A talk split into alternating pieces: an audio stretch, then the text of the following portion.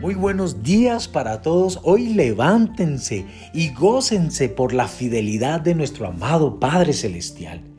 Cuando Él envía esta palabra, esta semilla, Él está diciendo que Él hará cumplir sus propósitos en nuestras vidas. La semilla de hoy se titula El servicio a otros cambia el mundo. Todos queremos dejar una huella, pero a veces nuestros sueños parecen estar fuera de nuestro alcance están más allá de nuestra educación, más allá de nuestra edad, habilidades, recursos y nuestras redes de contacto. ¿Cuál es la clave? Comienza con cosas pequeñas. Busca a alguien que esté solo o sola, alguien que esté sufriendo o esté pasando circunstancias difíciles. Brilla una luz sobre esa persona. Cambia solo a una. Luego, hazlo otra vez. Escuchen bien esto. No necesitamos una licencia para cambiar a alguien. Solo necesitamos el amor de Dios y preocuparnos por esa persona. Y por favor, reconoce que contarles a otros la historia de su redención es el último acto de servicio. Es la marca de nuestro amor verdadero hacia otros. Dietrich Bonhoeffer lo llama el acto más caritativo y misericordioso que podemos realizar. La vida va a paso ligero. Dios nos llama a ralentizar el tiempo y hacer que cada conversación cuente.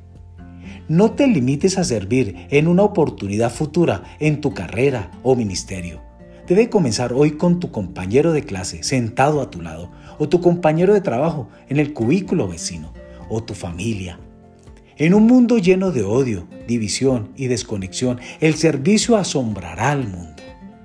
El servicio cambia al mundo porque cambia otros. Reflexionemos.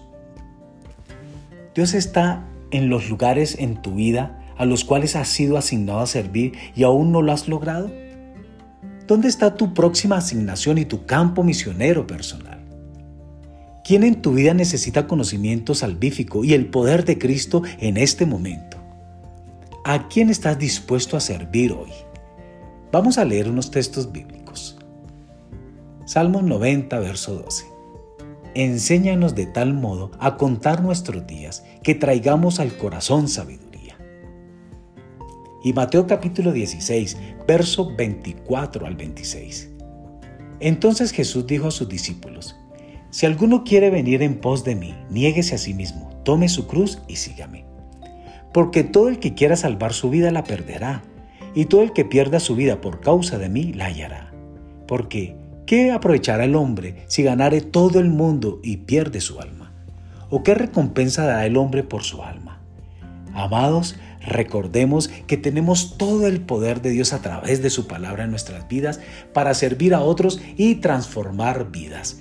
Dios les bendiga en esta mañana.